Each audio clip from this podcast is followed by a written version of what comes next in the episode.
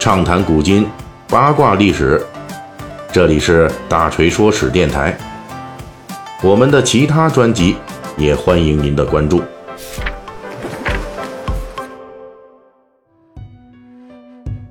咱们上一期的《水浒细节解密》呢，已经讲到了这小说里边的第一奸臣高俅。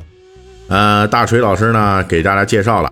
相比于这《水浒传》里边这陷害忠良、祸乱朝纲的高俅啊，真实历史上的高俅啊，其实是一个挺没有存在感的奸臣。除了会踢球之外，连干个惊天动地的大坏事的才能也不具备，甚至于呢，连正史中的这个宁姓列传都混不进去。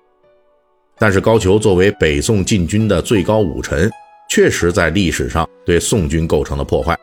那么高俅到底在北宋一朝都做了啥事儿呢？本期我们就给您讲讲这个《水浒传》第一奸臣高俅的罪与罚。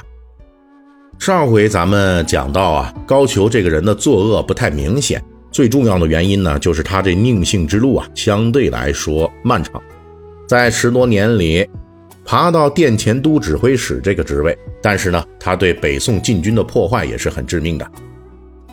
正如大锤上一回说到的，作为北宋最高的武官，在这个位置上，高俅是什么事情都不做啊，什么本事都没有，这本身呢就是最大的作恶。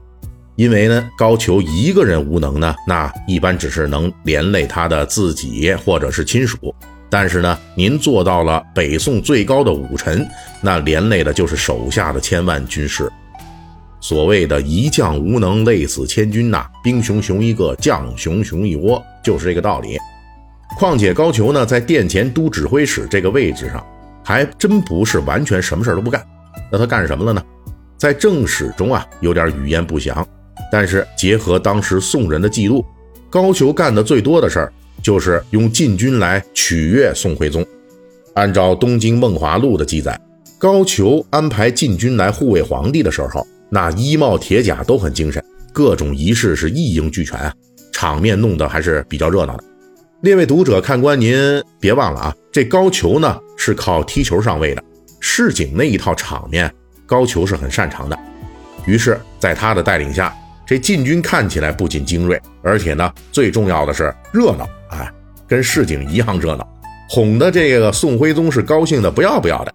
如果不是最后北宋末年面对。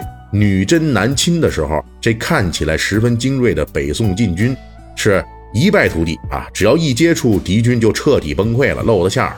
这高俅这套把戏，也许还能继续维持下去。公平而论呢，号称天下精锐的大宋禁军，其实自从北宋中期以后就开始走向衰落了。到了高俅来当老总的时候，其实已经是积重难返。没有高俅，北宋禁军迟早也要。完全烂掉，但是高俅作为最后的直接责任人，对于北宋禁军的腐化，他是什么也没有做。平时既不抓训练，也不抓军备，做的呢全是这驴粪蛋表面光的功夫，眼睛不盯着北宋的敌人，而只顾取悦皇上。这个无能之人，让禁军烂得更快了。当时的宋人评价说：“本朝之兵，自童贯、高俅等坏之。”这个评价虽然对高俅的作用高估了，但是呢，高俅在北宋禁军的最后瓦解中起到的作用啊，仍旧是很坏的。他什么也不干，等于让禁军的种种恶习更加无人管制。据说到了女真南侵的这个关键时期啊，号称数十万的精锐禁军，实际因为军政废弛，上下大吃空饷，导致真正能拉出来干仗的队伍只剩下三万人了。而且请注意啊。高俅这最后的三万禁军啊，还是算人头的，哎，实际上真正能打的可能还要更少。正如宋人当年的评价啊，说北宋王朝的军事崩溃，就刚才咱们说这个，外面招来祸害的祸首呢是童贯，内部自行瓦解的祸首那就是这高俅。我们这儿补充一下，对比在禁军统帅任上的一塌糊涂，应该说历史上的高俅在私德方面其实不乏闪光点。比如高俅作为市井出身的宁姓之辈，还是挺仗义的，也比较讲究常情。我们之前呢有过一章哈，就说这个说这个，呃，书中一处曲笔暴露了全书第一明星。其实这里边就提到过，历史上对高俅发迹帮助很大的，其实是北宋文豪苏轼苏东坡。而高俅在得势之后呢，感念苏轼对其的提拔之恩，因此他对苏轼家人后代都非常照顾。老苏家呢，每次来汴梁，高俅都送钱送东西。高俅那可不是只对苏轼一家人如此，对那些曾经提拔过他的，他都表现得比较仗义。我们上一章呢还提到说，高俅去西北刷这个边功战绩的时候，当时的西军边帅刘仲武秉承宋徽宗的意思，对高俅也诸多照顾。高俅回到朝中当了大官之后，对刘仲武也很是知恩图报。刘仲武后来。在边境吃了败仗，面临处罚，还是高俅帮他说了好话，力求其平安着陆。而且高俅呢，这种仗义，跟对苏轼后人一样，也延续到了刘仲武的后代身上。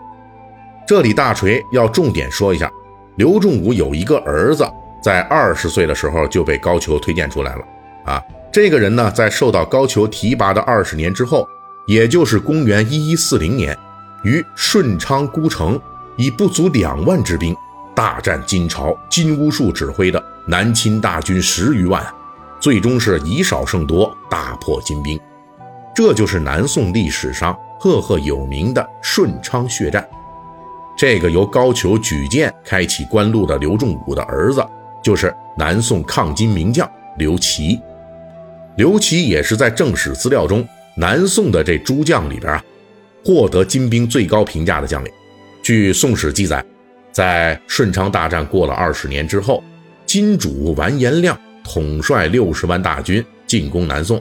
在战前准备的时候，完颜亮列举南宋各个将领，他每读一个名字，手下的这将领呢，就有人嘹亮的喊道：“让末将去对付他。”只有念到这刘琦这名字的时候，啊，金军众将呢是迟迟无人应声。最后呢，完颜亮没办法了，就说：“那得嘞。”那我去亲自对付他吧。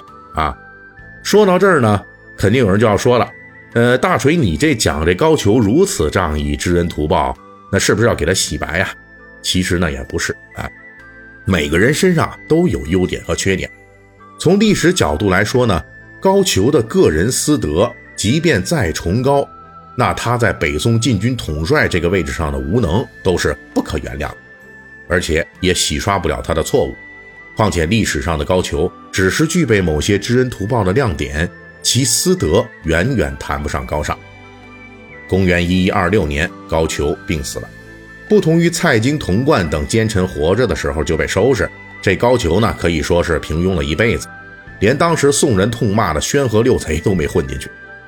高俅最后受到的处罚只是在死后被降职，他死后第二年，北宋就灭亡了。本期大锤就跟您聊到这儿，喜欢听您可以给我打个赏。